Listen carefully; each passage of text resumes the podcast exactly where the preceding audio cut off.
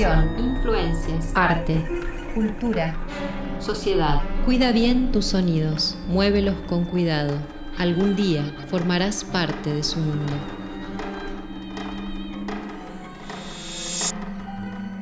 Charlas contemporáneas. Hola, bienvenidos a esta segunda temporada de Charlas Contemporáneas.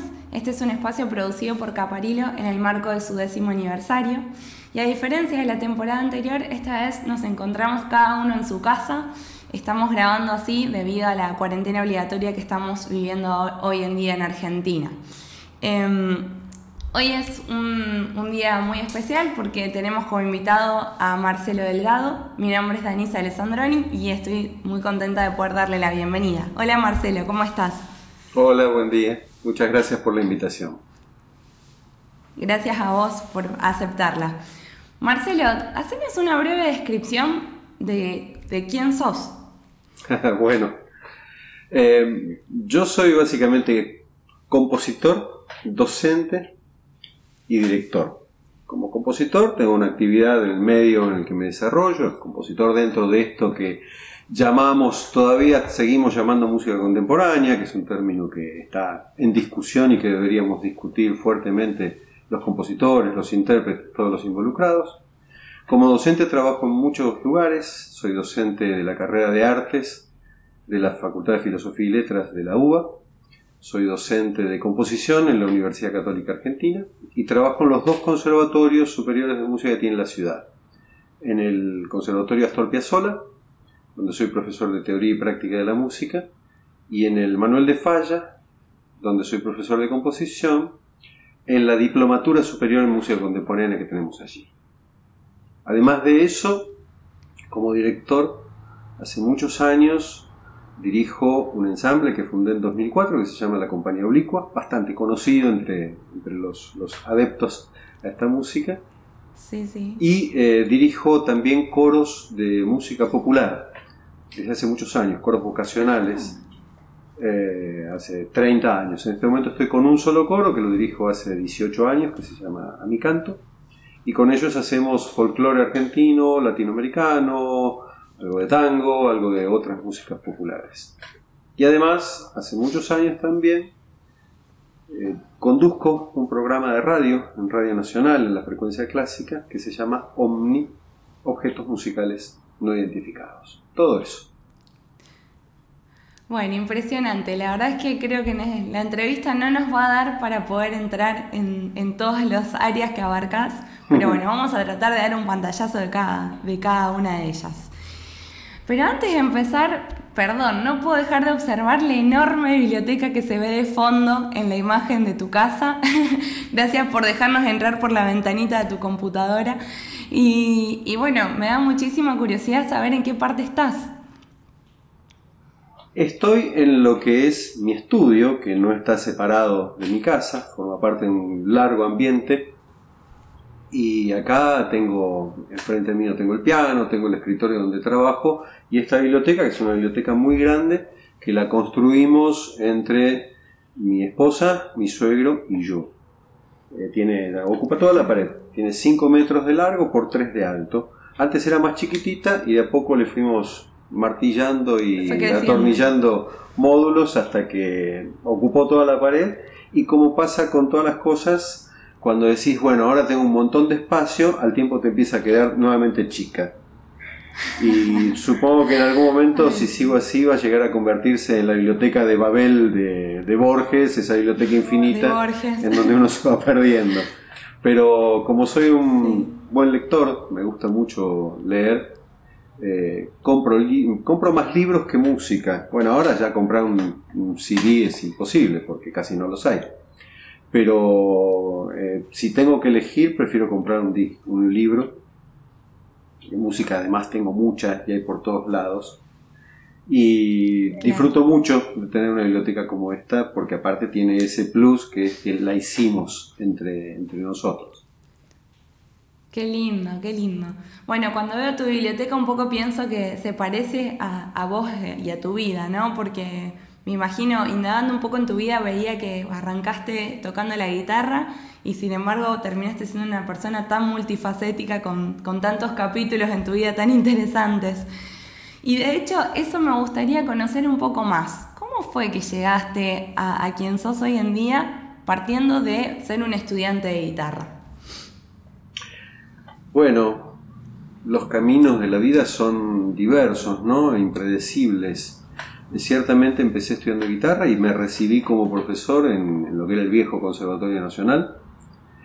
Eh, pero ya cuando estaba en el último año, ya sabía que yo no quería dedicarme a ser concertista de guitarra, que no quería dedicar mi vida a tocar horas por día un instrumento. Eh, ya había empezado a hacer mis primeras eh, armas compositivas porque había armado un quinteto.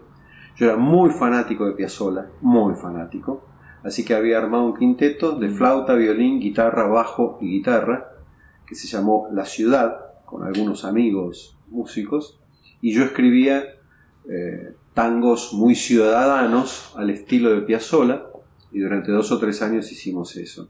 Y ya al mismo tiempo, casi cuando terminé el conservatorio, había empezado a dirigir un coro en un colegio que me habían llamado para las maestras y para la parentela. Así que eh, ahí me fui un poco abriendo de la guitarra repertorística, digamos, ¿no? Sin embargo, di muchos años de mi vida clases de guitarra, de todos, los guitarristas me van a entender. Uno da desde los estudios de Soro, de Carcassi, hasta eh, pasar los tonos de una canción de Sui Generis. Y eso lo hicimos todos y lo seguimos haciendo todos, ¿no? Bueno, yo hace muchos años que no doy clases. Y después en un momento determinado sentí que me faltaban herramientas para seguir escribiendo lo que venía escribiendo para el conjunto y decidí que me tenía que poner a estudiar de nuevo. Así que fui con uno de mis maestros, Julio Viera, estuve un tiempo con Julio. Para esa época más o menos también lo conocí a Carmelo Saita, con quien también estudié un tiempo en su viejo estudio de la calle Tucumán eh, todo el curso de un año que hacía Carmelo de instrumentación de la percusión.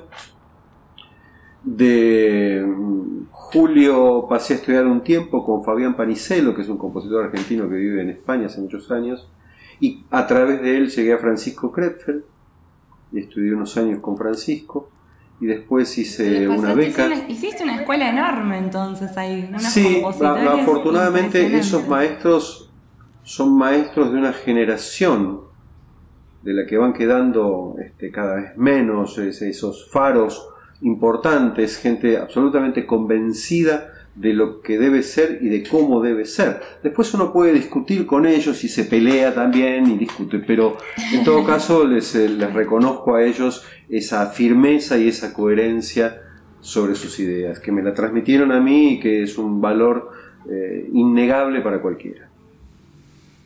Claro. Bueno, qué interesante.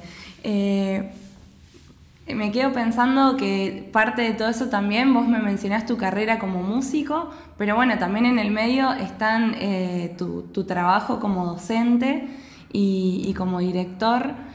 Y bueno, la vez pasada cuando estaba escuchando Omni, que de hecho lo vamos a recomendar después con más detalle, pero no quiero dejar ya de decir que tienen que pasar a escuchar Omni, realmente es muy recomendable. Eh, cuando escucho a Omni veo esa vocación docente que tenés, ¿no? De, transmitir con tanta empatía y con, tanta profundidad los conceptos que van alrededor de las distintas horas para que cada uno pueda entenderlo. Y, veo que eso es algo bastante importante en tu vida y relevante porque hiciste muchísimos ciclos de, para enseñar a la, a la, gente sobre música contemporánea. ¿no? Estoy pensando en las charlas que hicieron con la compañía Oblicua en el Centro Cultural Kirchner, em, en los conciertos que hacían en el Paco Urondo.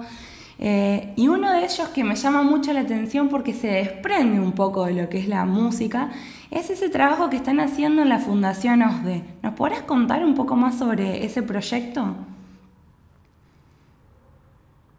Bueno, sí, primero me gustaría decir esto de la docencia. Ah, tengo la fortuna de que a mí la docencia me ha gustado desde siempre y que no ha sido una manera de ganarme la vida que suplanta el verdadero deseo que sería salir a tocar o vivir de la composición. A mí la, la docencia siempre me ha parecido lo sigo sosteniendo, un lugar de construcción con el otro y un lugar de construcción social. Yo me crié en la educación pública toda la vida, trabajo en la educación pública, además trabajar en la educación privada, y cada vez que entro a un aula o cada vez que eh, me dirijo al público en un concierto o a través del programa de radio, pretendo que entre el otro y yo se construya algo. Algo mínimo, chiquitito, no importa. El aporte que yo hago es infinitesimal pero lo hago en la confianza de que si somos muchos los que aportamos un cachito infinitesimal, las cosas puedan ser un poco mejor. Como siempre tengo la frase de Paulo Freire, un gran educador brasilero, que decía, la educación no va a cambiar el mundo, pero cambia a las personas que pueden cambiar el mundo. El arte tampoco va a cambiar el mundo, pero puede cambiar a las personas. Y si esas personas cambian, tal vez podamos cambiar para mejor el mundo que tenemos. Qué hermoso. Hablando de los ciclos, el ciclo de la Fundación OSDE, el espacio de arte de la Fundación OSDE, lo inventé eh, también con una finalidad, si se quiere, pedagógica, pero destinada a los músicos. Pedagógica, lo, digo medio irónicamente. Eh, quise poner en contacto a los compositores con artistas provenientes de otras disciplinas para infiltrar esa otra manera de pensar el arte que a veces desconocemos. No sabemos cómo piensa el tiempo un coreógrafo. No sabemos cómo piensa el tiempo alguien que escribe un poema o un cuento. No sabemos cómo piensa la forma un escultor. Y sin embargo, cuando nos ponemos en contacto y se establece el diálogo entre uno y otro, todo el tiempo a lo largo de estos nueve años que lleva el ciclo, ha demostrado ser fértil para ambas partes, porque los músicos se enriquecen con la visión desde otro lado y el, el, coreógrafo o el escritor o el fotógrafo o el actor se enriquece escuchando lo que dice un músico acerca de por qué escribió lo que escribió y del modo que, lo escribió. Así que era esta idea de eh, enriquecernos mutuamente los compositores, que somos unas figuras un poco fantasmales dentro del marco de la cultura.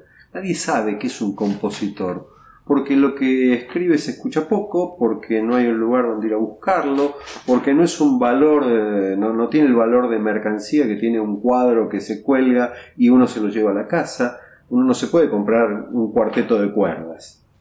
Eh, entonces esa figura medio elusiva en el mundo cultural, yo he tratado a través de cada uno de los ciclos que he armado de visibilizarla. Bien, y eso me lleva a pensar eh, un poco en tu faceta de como compositor, ¿no? Si, tu interés de transmisión hacia otras personas es enseñarles a ver cómo otras disciplinas piensan el tiempo y todos estos conceptos que vos nos mencionabas, me pregunto si todo eso también estará volcado en tu obra. ¿Cuál es el perfil estético que vos buscás en tus obras? ¿Es interdisciplinario? Eh, a mí el trabajo con, otros artistas siempre me ha gustado mucho. De hecho, tengo escritas y estrenadas siete óperas de cámara desde 1999 hasta acá.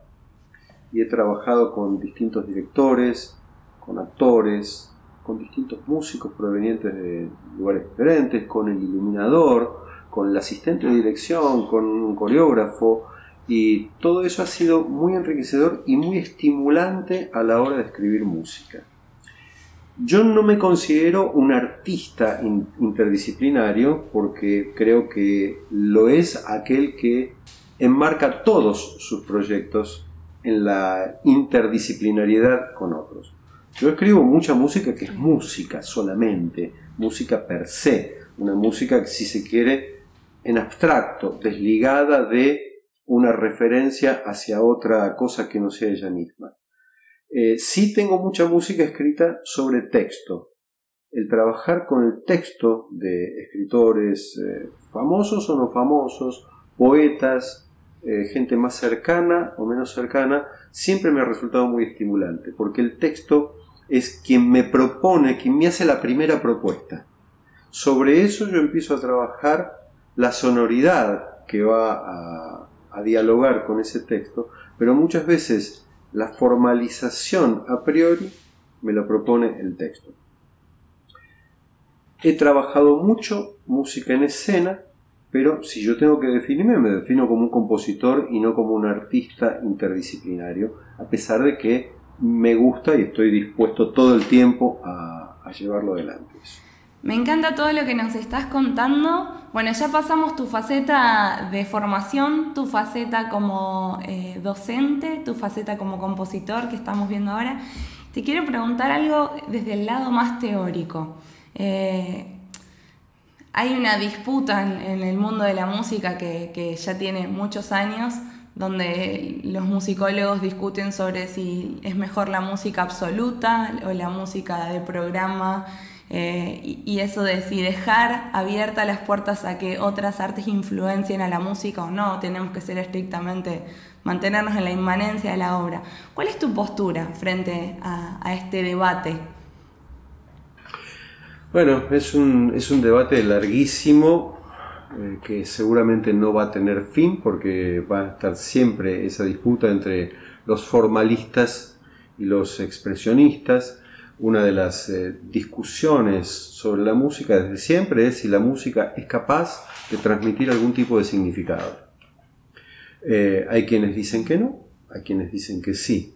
Si uno se apoya, por ejemplo, en el famoso estudio de Leonard Meyer, de su libro Emoción y Significado de Música, Meyer dice que están los formalistas por un lado, los que dicen que la música es incapaz de traducir ningún significado que no sea estrictamente musical, eh, es decir, la música no tiene un vocabulario, no tiene un, eh, intervalo, no significa perro o casa o pasión. Eh, y hay otros que dicen que la música sí es capaz de transmitir la pasión, la furia, el encantamiento o el recuerdo de algo. Particularmente yo estoy más del lado de los primeros, siento que la música sí es capaz de despertar emociones profundas en quien la escucha, sí es capaz de generar eh, significaciones a través de su devenir, pero no de un modo mimético. No quiero, decir, eh, yo no escucho ninguna música que me evoque la casa donde vivía de chico, o que me evoque un perro que tuve de adolescente y que se murió en mis brazos o que me evoque un paisaje que me gusta y que añoro. Nada de eso me ocurre con la música. Me ocurren sí un, montón de otras emociones y placeres que uno tal vez pueda decir son placeres puramente estéticos. Eh, yo desconfiaría un poco de esa idea de que el placer estético es algo reservado a ciertas eh, capacidades o ciertas sensibilidades. Creo que el placer estético es algo que está abierto a cada uno de nosotros en la medida en que tengamos alguna llave de acceso a la puerta que nos permita entrar a ese mundo de significaciones que son abstractas viniendo del lado de la música. Por eso también vos mencionabas hace un rato un ciclo que hicimos en el Centro Cultural Kirchner que se llamó ¿Quién le teme a la música contemporánea?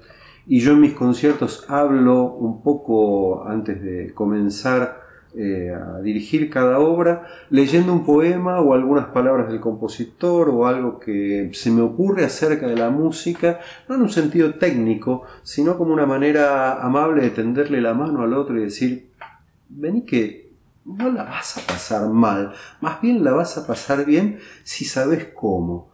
Como siempre digo, si yo me voy a vivir mañana a Hungría y no sé hablar húngaro, entonces no sé pedir la comida, no sé cuánto vale algo, no sé decir eh, necesito comprar tal cosa, voy a volver y voy a decir, Hungría es un país aburridísimo y no volvería nunca a Hungría porque no se entiende nada y no me gusta. Ahora, si yo conozco algo del húngaro y puedo decir buen día y reconozco que el otro me dice, ven que te invito a tomar un café, por ahí Hungría me empieza a parecer un país bastante más lindo y acogedor de lo que yo quería.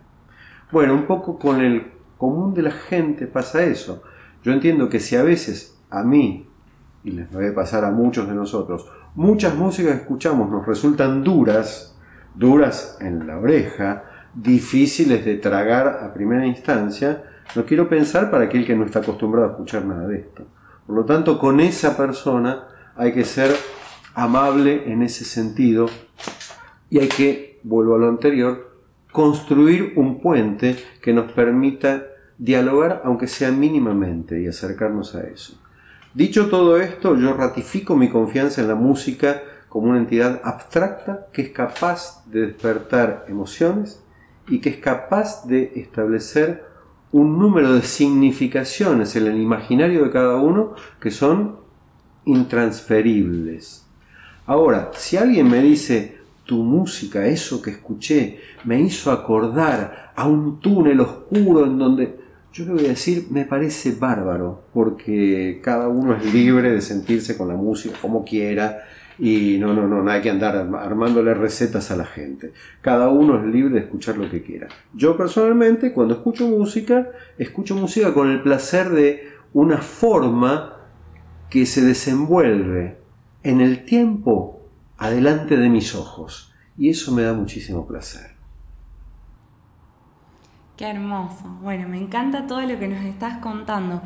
Ahora, em, me quedo pensando, vos antes decías que por ahí a veces utilizás textos o poemas que te inspirás un poco en eso para componer. ¿Tenés alguna especie de, no sé, regla, técnica, compositiva, alguna forma de abordar esos conceptos en, en tus obras? O más bien, guiándome más por esta última respuesta que nos das, es como que vos te, te, dejas, te entregas a la composición y, no estás pensando tanto en, una especie de traducción o de diálogo eh, con, ese poema que te influenció. ¿Cómo es? Depende. Eh, eh, si, si voy por el lado de trabajar con un texto, obviamente que respeto el texto en el sentido de su contenido. Si estoy trabajando con un texto que habla de la alegría, no voy a hacer una música que suene a psicosis de Hitchcock y si estoy trabajando un texto que habla, como hemos hecho, por ejemplo, hace unos años con Martín Coan, un gran escritor argentino, trabajamos sobre partes de una novela suya en donde el narrador es un conscripto que es el chofer de un médico de la ESMA durante el Mundial 78. Entonces, eh, frente al horror que presupone y que está incluido en el texto, eh, yo tengo que trabajar en sincronía con eso. Ahora, después no soy un compositor eh, ordenado, podríamos decir, no soy un compositor metódico, no soy un compositor eh, riguroso. Cada obra me propone un camino a descubrir y voy viendo cómo lo puedo transitar ese camino. No tengo fórmulas, no uso estrategias compositivas rígidas del tipo, bueno, yo uso los pitch class set o yo uso la serialización de los parámetros de acuerdo a tal cosa. Eh, trabajo mucho, no, la, inspiración eh, es algo que, que, debe ser trabajada. Como decía, no recuerdo quién, la inspiración existe pero te tiene que encontrar trabajando.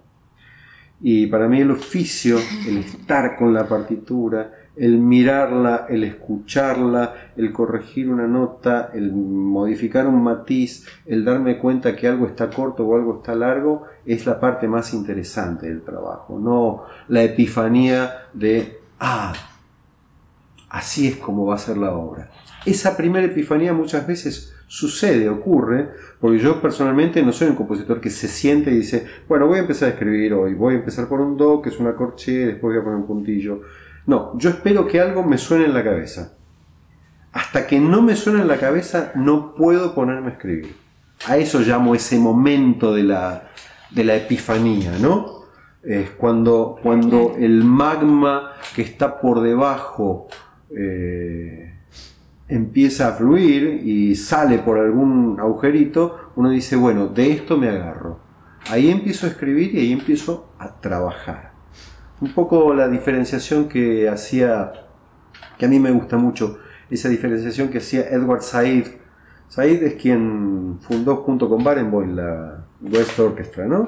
la, la orquesta de Iván un extraordinario intelectual palestino, crítico literario, pero también crítico musical, y él decía que hay dos instancias, una es el origen y otra es el comienzo.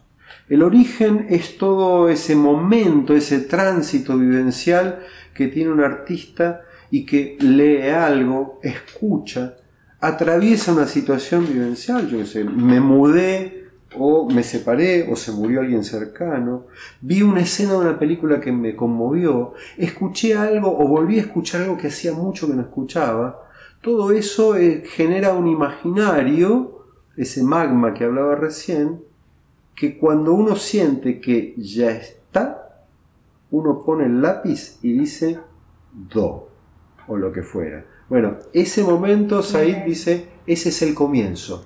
Todo lo demás es el origen que da lugar a ese comienzo. Bueno, a mí me pasa bastante eso y creo, creo bastante en ese mecanismo.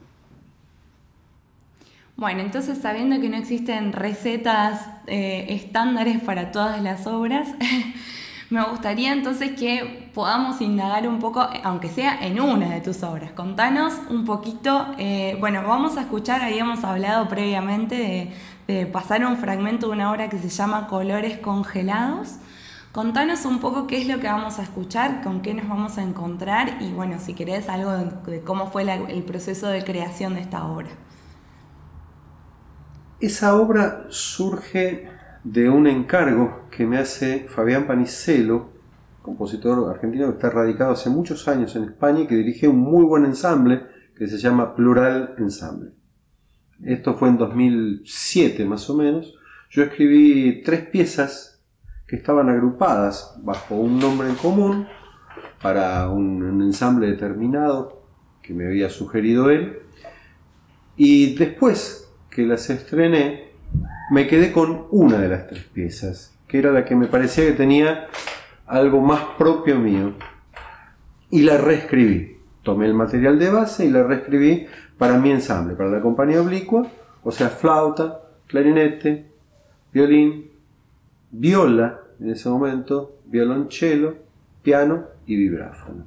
Y alguna cosa mínima de percusión de algún plato por allí, nada más.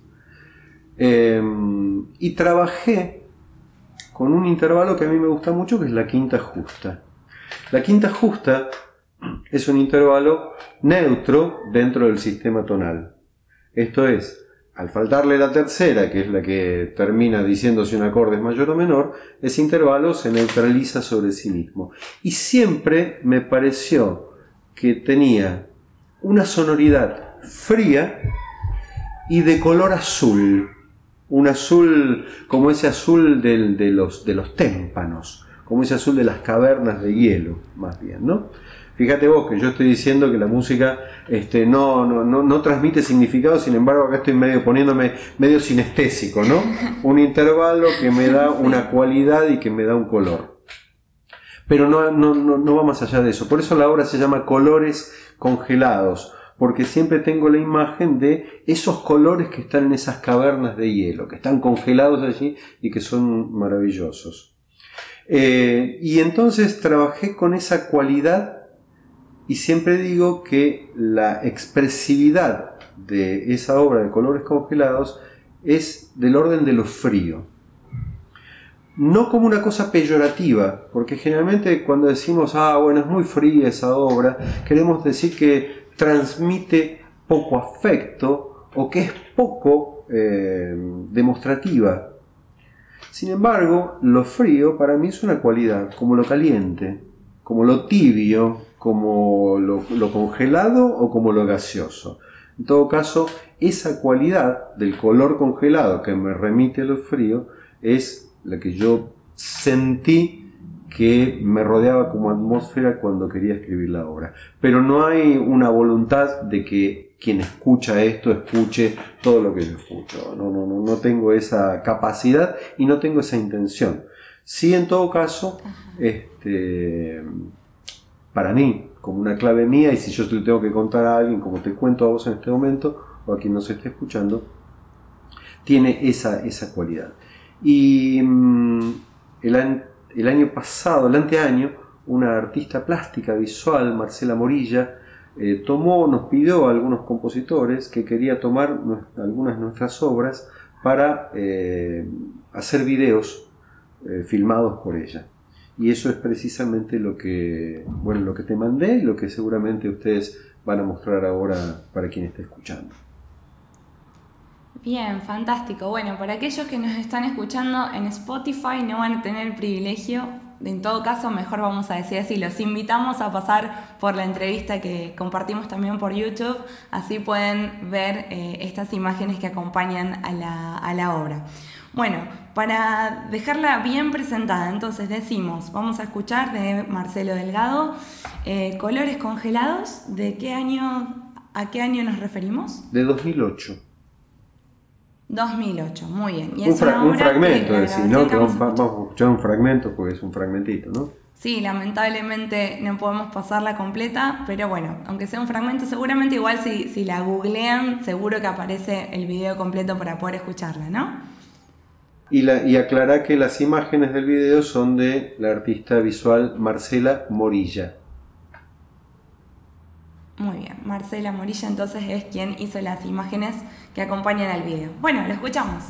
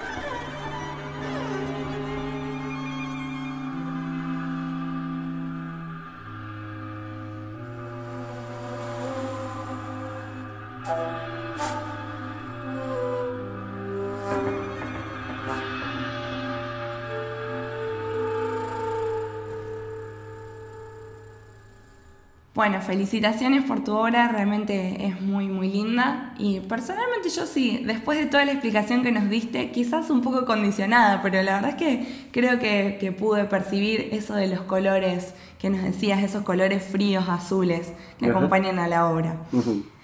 Eh, si te interesa lo que estás escuchando, estamos acá con Marcelo Delgado. Te invitamos a que te suscribas a nuestro canal, que nos sigas en nuestras redes sociales. Estamos en YouTube, en Apple Podcast y en Spotify. Y ahora sí, Marcelo, eh, vamos a pasar a un segmento que siempre hacemos en estas entrevistas, donde tratamos de hablar un poco sobre algún tema un poco más actual, sobre la postura que ustedes tienen sobre alguna cuestión contemporánea. Eh, hace poco estuve leyendo este libro de Morton Feldman, que tiene escritos Morton Feldman, y me, gustó, me pareció curioso que en una parte eh, mencionaba a un médico, que fue el médico que nos enseñó a todos que tenemos que lavarnos las manos y la importancia de lavarnos las manos. Y dije, bueno, es una recomendación muy válida junto a que aprovechamos a decir ahora quédate en casa, que estamos atravesando esta cuarentena. Y dice algo muy curioso que te quiero leer y aprovechar para preguntarte. Así que voy a citar acá a Morton Feldman.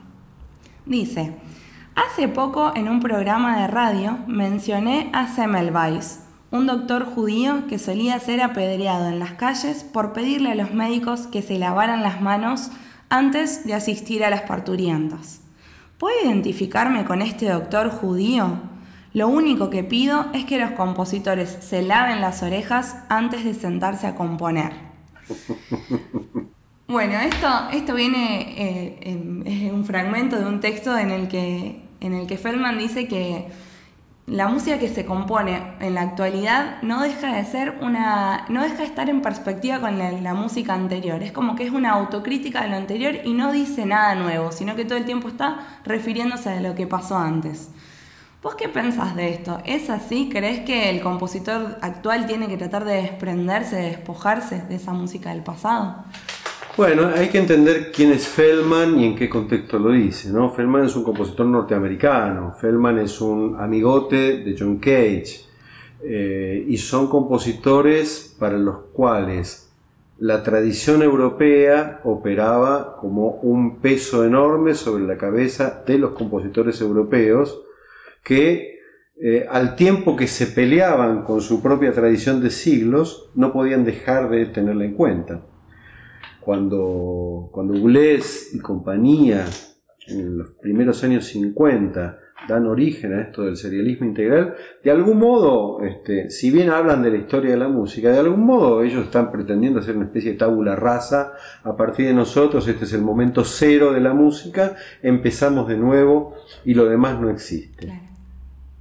Mentira, macana. La, memoria no se puede cancelar. Uno no puede dejar de recordar. No a la manera de Funes el memorioso, eh, que, es ese personaje de Borges que recuerda cuantitativamente y no cualitativamente. Se puede acordar de una hormiga caminando por un tronco en una tranquera hace cinco años, pero no, se, no, nos puede decir nada de la hormiga, ni de la tranquera, ni del campo. La memoria a veces es cuantitativa, pero la que nosotros usamos eh, como reserva es una memoria cualitativa.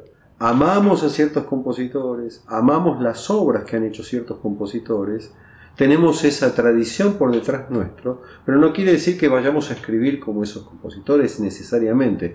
En todo caso, dialogamos con lo que han hecho ellos, lo peleamos, lo aceptamos, vamos, no, no, no, no hay problema. Como bien dice el dicho, la, la, tradición no consiste en la adoración de las cenizas, sino en la transmisión del fuego. Y me parece que Feldman, que es un americano que reniega de esa tradición europea, lo que está diciendo es, compositores europeos, ustedes que escriben pensando en lo que hizo Messiaen y antes de Messiaen en lo que hizo Debussy y antes de Debussy en por qué Debussy se peleaba con Wagner y antes de Wagner y así, así, así. Sáquense eso de las orejas y dejen a los sonidos ser más libres, liberados del peso de la significación. Eso es lo que está diciendo Feldman. Pero ese es Feldman y vale para él, no vale como una receta para todos. Eh, yo soy un compositor que trabaja desde la periferia pero que conoce todas esas cosas, que las ama también. Tengo mis compositores, tengo mi álbum de figuritas con mis campeones allí y lo llevo siempre conmigo, lo cual no quiere decir que necesariamente vaya a escribir como ellos en, con una fe ciega en que si escribo como ellos va a estar bien y si no escribo como ellos va a estar mal. No es esa la manera de dialogar con la tradición. Y en todo caso, yo que admiro mucho la música de Feldman, si me dijera esto le diría, mire, este, yo no tengo las orejas sucias con esos compositores, más bien enriquecidas. Bien, buenísimo. Bueno, me gustó mucho tu remate. Y ya que estamos hablando de recomendaciones, ¿nos recomendás algo para escuchar? ¿Algún compositor, alguna obra particular? Uf, esa, esa cosa de las 10 mejores películas, elegí los 10 discos de tu vida, los tres que te vas a llevar a, este la isla desierta. Nos, nos dicen, todas las personas que entrevistamos siempre ya a este momento nos dicen, ¿cómo elegir a uno? ¿Cómo hacer? Bueno, a ver, yo voy a, yo voy a pensar así, voy a pensar en una música de la tradición más tradicional, en una música de las primeras tradiciones del siglo XX y en una música de las tradiciones más actuales, más contemporáneas a nosotros. Ok, eh, a ver. Kagel decía que no todos los músicos creen en Dios, pero todos creen en Bach. Yo soy de la iglesia bajiana, así que si alguien quiere escuchar una obra de Bach, cualquiera sea estaría muy bien. Yo me llevaría a la isla desierta la Pasión según San Mateo y la escucharía una vez tras otra hasta saberla de memoria y repetirla por, la eternidad. Pero también eh, escucharía sin parar la obra de Anton Weber para hablar de una tradición de comienzo del siglo XX, porque me parece la destilación de una idea musical en su punto más justo. Las obras de Anton Weber, sobre todo las obras instrumentales de él. Y después de, de, la actualidad, de nuestra actualidad de los últimos 20, 30 años, hay tantos compositores que me gustan. Me gustan las obras de Ligeti, me gustan las obras de Sciarrino. En todo caso, si digo una que se me ocurre ahora, hay una obra de Kai Hasariajo, compositora finlandesa, que me gusta muchísimo, que es una obra para flauta sola, que se llama Laconismo del Ala, que comienza con un poema de St. John Peirce. Y es una obra de una poética preciosa y admirable por la factura que tiene esa obra. Esas, esas cosas recomendaría. Bien, entonces repasamos para que queden la tarea. Escuchamos a Bach, a Beben y a Sariajo. Eh, y de paso, ahora sí, este es el momento, vamos a invitar a nuestros oyentes también a que se conecten los domingos a la mañana para escuchar el programa OVNI, que ahí vamos a encontrar en realidad muchísimas más recomendaciones tuyas, ¿no? Muchas. Donde vos comentás las obras. Digamos bien el horario y cómo dirigirnos para, para poder escucharte. ¿Cómo sería? OVNI está todos los domingos de 11 a 12 de la mañana en la radio nacional, en la frecuencia clásica, que es FM 96.7, pero para los que están lejos, entran en el sitio de la radio en internet, escuchar en vivo, ponen y ahí estamos, cada domingo. Ahora estamos en épocas de pandemia, lo grabamos en casa, pero si no estamos ahí en el estudio. Bien, fantástico. Bueno, doy fe de que se escucha fantástico a la distancia. Yo lo escucho desde Rosario por internet y se escucha una maravilla. Semáforo de cuarentena. Bien, vamos a ver entonces ahora el juego del el semáforo de cuarentena. Siempre tenemos un, un pequeño juego nosotros que eh, tratamos de sorprenderlos a los que entrevistamos para ver cómo responden desde la espontaneidad. Bueno, este juego no pretende eh, categorizar nada, ¿eh? así que pensémoslo, vos podés decir lo que vos quieras, Marcelo. Te vamos a dar a tres compositores y los tenés que organizar dentro del semáforo. O sea, uno va a ir al color rojo, uno va a ir al color amarillo y uno va a ir al color verde. Eh, así que mientras te, te, digo los compositores y te damos un ratito para que lo pienses. Los compositores son Héctor Berlioz, Edgar Varese y Pierre Boulez, todos franceses.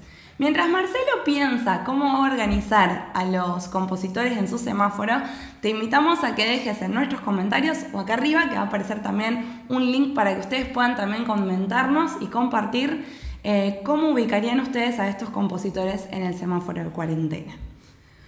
Bueno, a ver Marcelo, ¿qué te parece? Bueno, es un poco cruel la situación. Porque, bueno, son grandes compositores todos. Sí. En todo caso, yo iría por el lado de el, el mayor o menor conocimiento de la obra que tengo de ellos. De quien tengo menos conocimiento de su obra es de Berlioz. Conozco la Sinfonía Fantástica y alguna otra cosa más, pero no mucho más de eso. Es un compositor que siempre me cayó bien, además porque tocaba la guitarra. Raro que un compositor del siglo XIX no tocara el piano, o el violín, o algún instrumento más heroico y no tan de salón como la guitarra. Des- desde ese lugar y desde algún recuerdo que tengo de haber leído parte de sus memorias cuando era estudiante del conservatorio, me resultó un compositor querible, pero si tengo que ponerle un semáforo rojo a quien menos conozco su obra sería al pobre Héctor Berlioz. Eh, y después conozco más obras de Edgar Varese, por lo tanto le daría un semáforo verde y lo pondría en el amarillo a Pierre Boulez, del cual conozco unas cuantas obras y me gustan, pero si me tengo que quedar con, con un compositor para decirlo eh, más, eh, más que tiene más rock and roll, bueno, no hay duda. Vamos con Varese para adelante y le metemos al Marshall, lo ponemos a tope. Bien, buenísimo. Bueno, fue muy divertido. Eh, y ahora sí hemos llegado al final de nuestra entrevista. Realmente quedan muchísimas preguntas más en el tintero, pero quedarán para alguna próxima entrevista que podamos hacerte. Marcelo, te agradecemos muchísimo tu tiempo, tu- tu- tu- tus respuestas que han sido realmente muy enriquecedoras. Y, y bueno, que nos hayas abierto la ventana de tu computadora de tu casa. Esperamos que sigas muy bien en esta cuarentena. Bueno, les agradezco muchísimo, la pasé muy bien realmente, aún con los juegos y con las preguntas estas medio complicadas de resolver en tiempo real y espero que sea del agrado de, aquí- de- de aquellos que vean y escuchen la entrevista. Muchas gracias. Gracias a vos y gracias también a todos los oyentes que siempre nos acompañan. Y bueno, nos, nos despedimos y será hasta la próxima.